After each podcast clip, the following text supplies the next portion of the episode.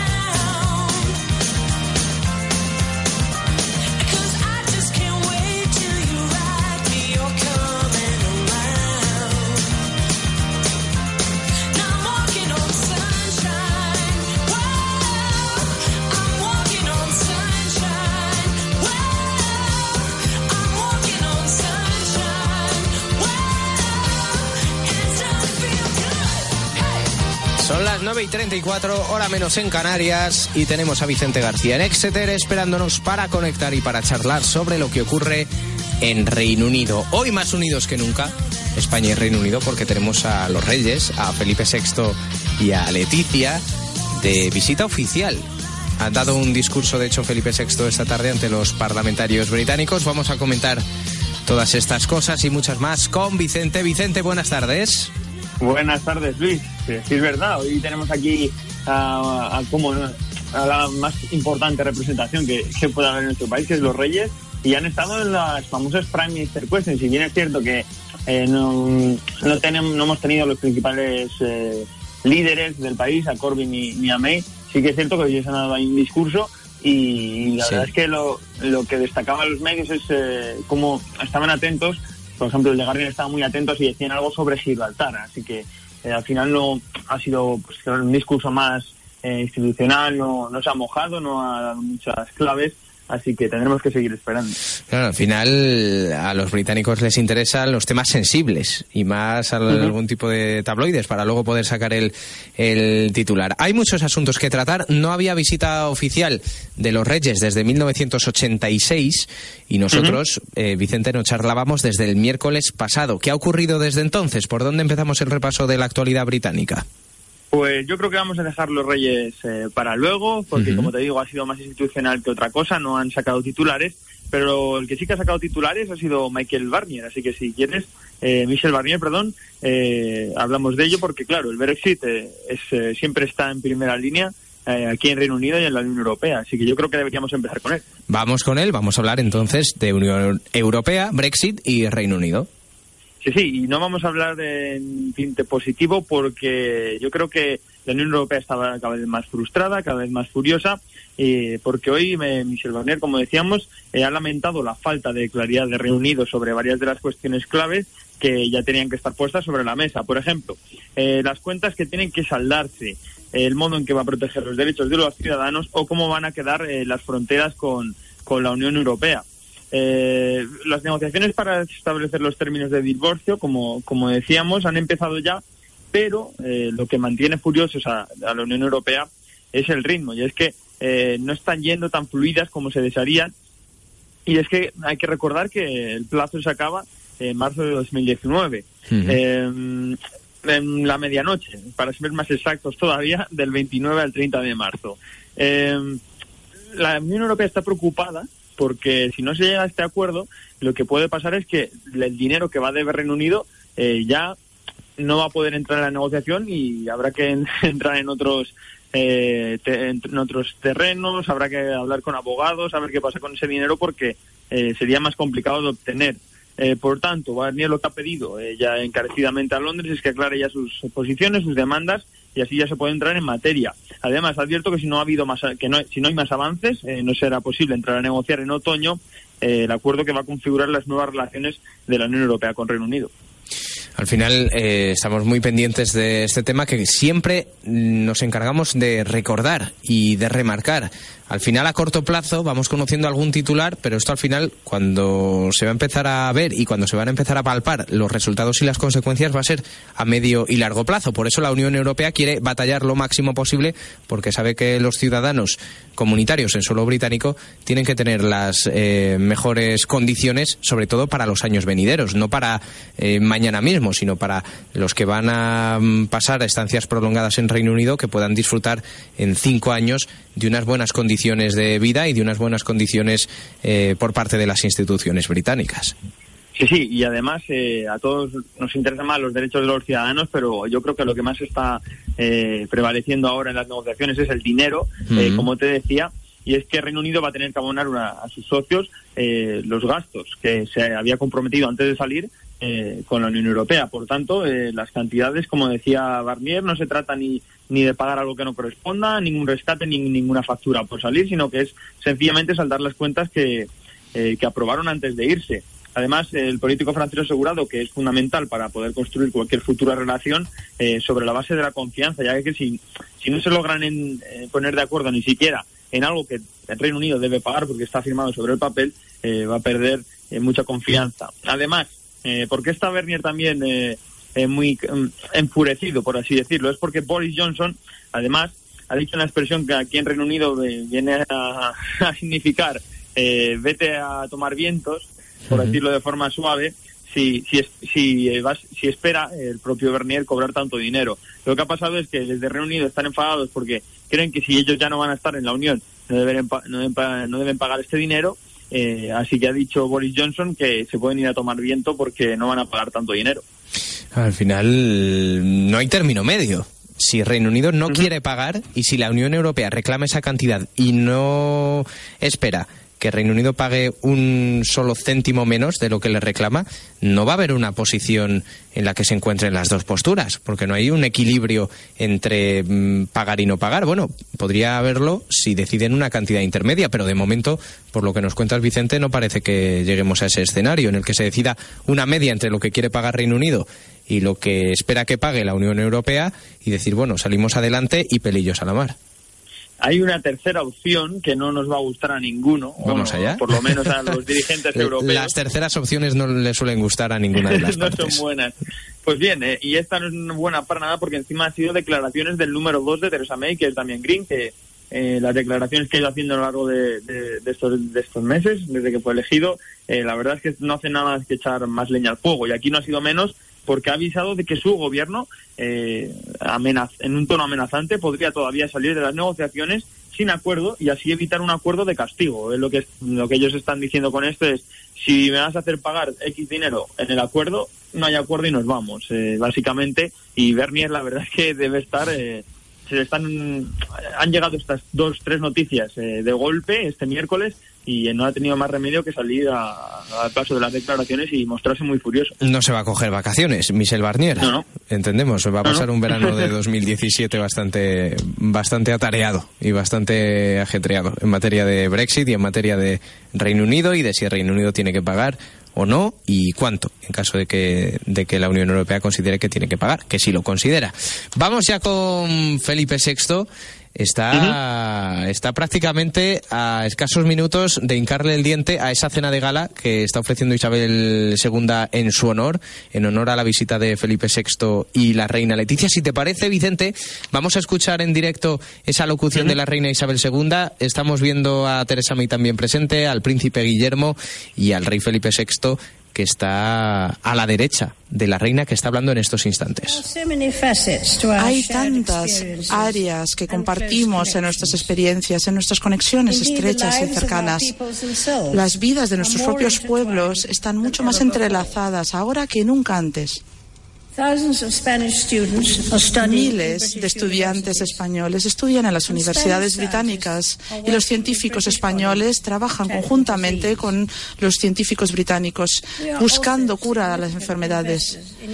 Tenemos inversores importantes en las correspondientes economías y nosotros somos hoy por hoy el que recibe la mayor cantidad de inversión española en Europa. Bueno, dice Isabel II, estudiantes y científicos, pero hay mucha mano de obra española en otras áreas no científicas trabajando en Reino Unido y sacando adelante la economía del país, Vicente. ¿Qué te voy a decir? qué te voy a decir que no sepas?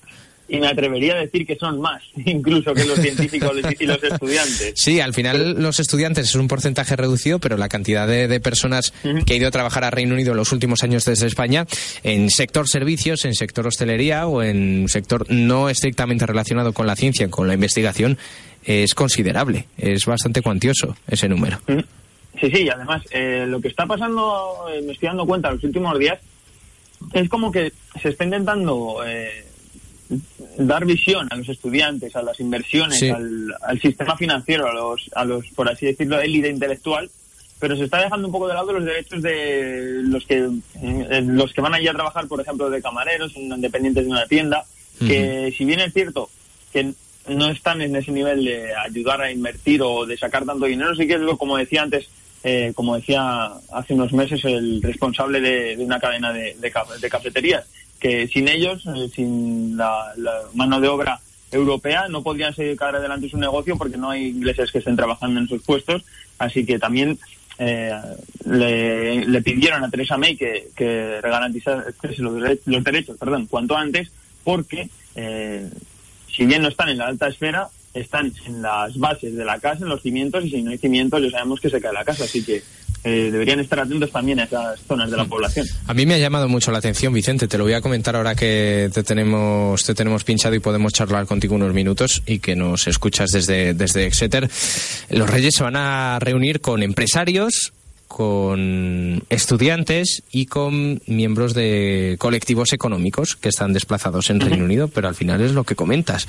Yo conozco muchos casos a nivel personal y en círculos cercanos de personas que se han ido a ganar la vida a Reino Unido ni siquiera con una beca de investigación o con una beca científica y han ido pues como hemos mm, visto en los últimos años eh, multitud de casos como mano de obra, además echando horas, echando horas, pagando los correspondientes impuestos y sacando adelante muchos oficios que hay británicos que no quieren y que los están realizando la población española. Entonces, quizá un tanto, eh, un tanto injusto que no exista representación de, ese colectivo en, en, la reunión con los, con los reyes, cuando la mayoría de los migrantes españoles pues está, está dedicada a ello y que además es el colectivo que más está en incertidumbre en estos momentos mm. porque, claro, los estudiantes están ahí con una visa de estudiantes y que el Brexit al fin, al fin y al cabo les va a dar más o menos igual porque ellos están pagando eh, la universidad allí y tienen derecho a vivir ahí. Eh, los eh, científicos tienen un contrato de trabajo que, que les va a blindar mucho más a la hora de que es lo que pasa en Estados Unidos.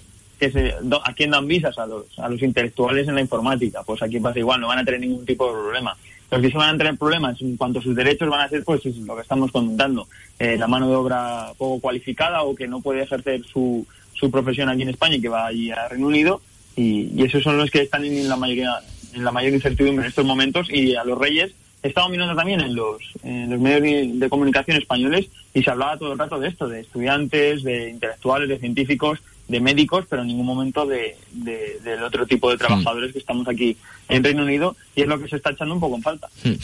Más allá de, este apunte que estamos comentando, el rey Felipe VI, entre las frases que ha dejado en ese discurso ante los parlamentarios británicos, ha pedido calma ha pedido prudencia de cara a la negociación del Brexit a los eh, ciudadanos españoles que están en, en, suelo británico. También ha tenido, lógicamente, eh, palabras para recordar a las víctimas del terrorismo en suelo británico en los últimos meses, para eh, hablar de los lazos que unen a, las dos naciones, pero como decimos, destacamos, ha pedido prudencia. Nada de llevarse las manos a la cabeza de momento. Ya, eso es lo que, lo que, está, lo que está pidiendo también en Theresa May a, sus ciudadanos británicos y, y a, los, a los europeos que estamos allí en Reino Unido. Pero en este también hay que decir que el embajador de Reino Unido en España sí que se ha mojado un poco más, que es Simon Mindley, eh, sí que ha conseguido calmar un poco más los ánimos de, los dos colectivos, porque no hay que olvidar que hay 300.000 eh, británicos repartidos por, por el suelo europeo. Ha dicho que los españoles que quieren que los españoles que nos quedemos aquí y los británicos allí en España. Eh, y no hay asunto más importante ahora mismo que el de los ciudadanos. Eh, la verdad es que las declaraciones de Simón Manley sí que no han servido mucho porque no, dejan de ser institucionales, pero sí que han, ido un poco más allá eh, y han ido más a los derechos de los ciudadanos y ha, podido calmar un poco más. También ha dicho que se siente orgulloso de, la contribución de los españoles que residen allí, eh, sean estudiantes, ingenieros o de cualquier actividad que desarrollan. Por lo tanto, sí que Mali ha tenido un poco más en cuenta la mano de obra eh, más barata y ha dicho que quieren que se queden, que sigan estudiando, visitando el país y trabajando. Por tanto, yo creo que Simón Mali ha estado mucho más certero, mucho más acertado en, sus declaraciones y ha ha abarcado todo el espectro de, ciudadanos que estamos allí. Al final, mojarse no cuesta nada.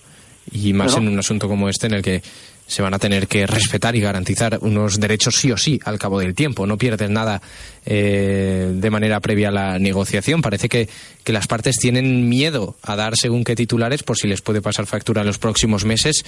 Hay que aclarar que no. Y el embajador británico en España es uno de esos, de esos ejemplos. Entonces, eh, confirmamos que no estás invitado a la cena de gala que se está produciendo en estos momentos, ¿verdad? No, no nos han invitado ni a mí ni a ninguno de, mis compañeros, así que no podemos informar de primera mano eh, de lo que ocurrirá ahí dentro. Bueno, y más. Yo creo, dime, Vicente, dime, dime. Que con, las horas que son, no creo que dé tiempo para mucho ya, porque allí ya te digo, solemos cenar a las 6, 7 de la tarde y a las 11, 10 y media, 11 ya estamos en la cama, así que va a haber tiempo para un poco.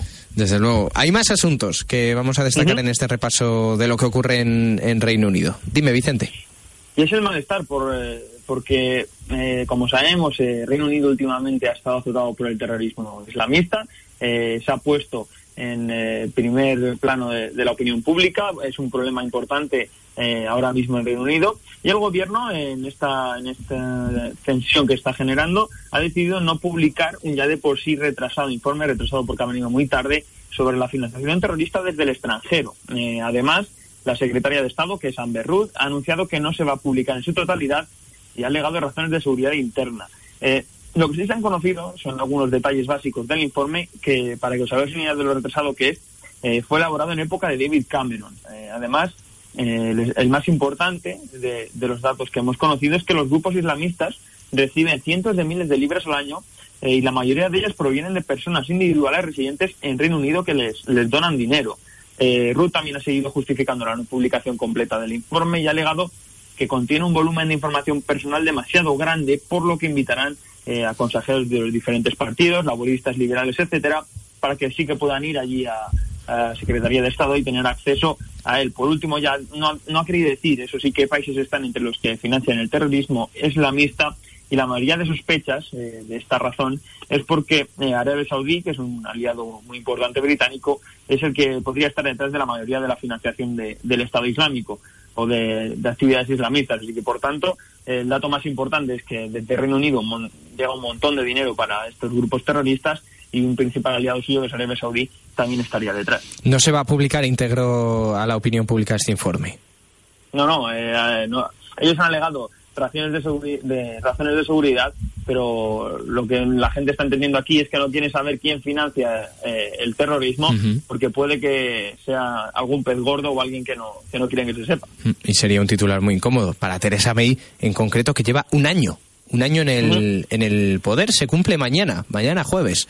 Un año desde que sustituyó a David Cameron al frente de Reino Unido liderando liderando esa, esa nación. Hay un último apunte, Vicente, que tenemos que comentar.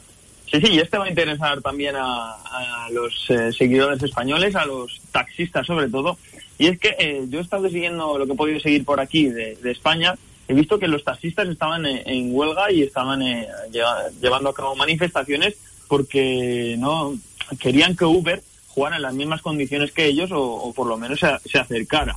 Pues bien, aquí en Reino Unido hoy nos hemos podido dar cuenta que Uber tampoco goza de, de buena prensa. Y es que a los taxistas, que de aquí de Reino Unido, que tampoco están contentos con la labor de Uber, se han sumado hoy las declaraciones de la secretaria de Finanzas en la sombra, que es laborista y que se llama Rebecca Long Bailey, que ha asegurado que Uber es inaceptable moralmente, y más allá, ya que contribuye a que las empresas paguen incluso menos eh, del salario mínimo aquí a sus trabajadores. Textualmente lo que ha dicho es que ella personalmente no usa Uber porque siente que es inmoral, pero que eso no quiere decir que no les invite a reformar su modo de, modelo de negocio y sus actividades.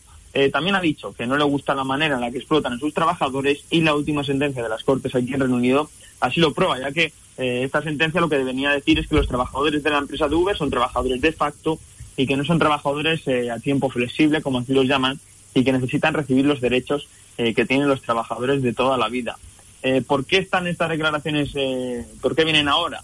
Y es porque un ex consejero de Tony Blair, que no deja, Tony Blair no para de aparecer por cosas eh, de dudosa eh, positividad aquí en la, en la opinión pública británica, ha publicado una review, un, reporte, por así decirlo, recomendando que las nuevas empresas como Uber eh, puedan disfrutar de una nueva figura de trabajador, que sería a la traducción contratistas dependientes. pues bien, esto lo que ha visto Lombelli aquí es que la propuesta alega eh, que no mm, lo que dice ella es que no necesitan un nuevo estatus, ya que las cortes victorianas, las judiciales, han aprobado que la mayoría de estos llamados autoempleados eh, son trabajadores y deberían recibir la protección que se merecen como cualquier trabajador. Eh, ya para terminar, ha dicho que si se implantan estas recomendaciones, se socavarían las leyes aprobadas de derecho a un salario mínimo, a vacaciones y a bajas por enfermedad. Vicente, ¿has vivido desde que llevas en Reino Unido alguna huelga de taxistas o algún, algún tipo de confrontación entre los taxis eh, de arraigada tradición en Reino Unido con conductores de Uber? Eh, en mi ciudad lo que pasa es que no se ve mucho, eh, aquí en Reino Unido no está tan instalado Uber porque la gente confía mucho en los cabis, en todos nos viene a la mente es en, la imagen del típico taxi londinense, negro con forma de escarabajo. Señorial, sí. Sí, sí, la gente se fía mucho más porque está muy está muy instaurado en la sociedad y la gente se fía más de los cabis que de nuevas, no es como en España, que sí que yo veía que mucha gente utiliza Uber o Cabify, nuevos modelos. Aquí en Reino Unido la verdad es que no son tan importantes, pero con estas noticias sí que ya se ha puesto en, el punto de mira y a partir de ahora sí que vamos a ver muchas más movilizaciones. ¿Has cogido algún taxi en este tiempo? Pues eh, cuando estuve, he estado eh, un par de veces, bueno, más, bastante más de un par de veces en Londres. y algunos sí que hay que coger porque ahí Londres es un caos. Eh, el, incluso te puede salir más barato el, el, taxi, que el metro. Porque el metro ida y vuelta son 10, 10 libras y, y, el taxi compartiendo puede salirte más barato. Así que alguna vez sí que lo cogí y la verdad es que eh, es, es impresionante cómo se mueven por la ciudad porque ya te digo, Londres es, en hora punta es un caos, bueno, en hora punta ya todas horas y nos estuvo comentando el, taxista que ahí hacían unas pruebas de selección eh, bastante eh, complicadas. Decían que la mayoría de gente no las pasaba y es que les hacían aprenderse de memoria todas las calles de Londres. Bueno, Me, quedé impactadísimo con eso. Además, una ciudad que no deja de crecer, mm, al final eso tiene que ir actualizándose, claro, poco a poco. Sí, sí, eh, tienen que saberse un montón de calles. ¿Recuerdas a partir de qué cifra empezaba a contar el, el marcador del taxi? Uf, ahí ya mastillado. ya no, sabría decirte. Pero no sé si. No me acuerdo bien, pero creo que eran en torno a 8 libras o así. De hecho, no, me acuerdo bien. Estoy hablando de memoria complicada. Ojo, eh, ojo. Yo es verdad que no, no, no tuve ocasión, no he tenido ocasión cuando he estado en Reino Unido, vaya, en Reino Unido de coger taxi, pero simplemente por hacer una, una comparación. Porque es verdad que Reino Unido es un país caro, es un país más caro que España y, bueno, por establecer ese, ese baremo. Sí, sí, pues aquí eh, en España no sé cuánto es porque en España sí que ya no cojo taxis casi nunca. bueno, en los últimos meses, claro, imposible. No, no, y antes tampoco. Yo creo que he cogido dos en mi vida. Bueno, en, en Madrid está. Lo que pasa es que tenemos a, Paco Taxinijao, que es, es oyente de Mundo Noticias. Sí, sí. Y yo tengo miedo casi de meter la pata. Yo juraría que son 2.90. Paco, a partir de 2.90, eh, más o menos la, bajada habitual. A ver que me lo va a confirmar ahora mismo en, en, en directo. 2.90 la de noche, claro. Es que yo suelo, solo cogerlo siempre, siempre de, noche. 2.40, 2.40 es la habitual. Mucho, más barato. ¿Dónde va a parar? Claro, yo es que soy, soy ave, soy ave nocturna. Y haciendo aquí un pequeño, un pequeño ejercicio, baja de bandera Reino Unido, bueno, pues mira, no lo encuentro. Lo vamos a tener que comentar, lo vamos a tener que comentar en unos días. Prometo buscarlo, Vicente, y el próximo día lo, actualizamos, si te parece. Pero que sepas que si vienes a Madrid, tienes que coger taxi y tienes que tener preparado, oye, de 2.40 para, para arriba en función del, del trayecto. pues en la semana que viene hablaremos de, la bajada de bandera londinense y habrá que coger algún taxi por allí. Y, si sales de noche en Madrid, de 2.90 para arriba. Fíjate, al final mm, siempre aprendemos alguna que otra cosa. Vicente, gracias por todo, cuídate, pasa buena semana y en siete días seguimos repasando las noticias que nos llegan desde Reino Unido. Eso estaremos ahí al pie del cañón. Un saludo, Luis. Un abrazo, amigo. 9.57 Mundo Noticias.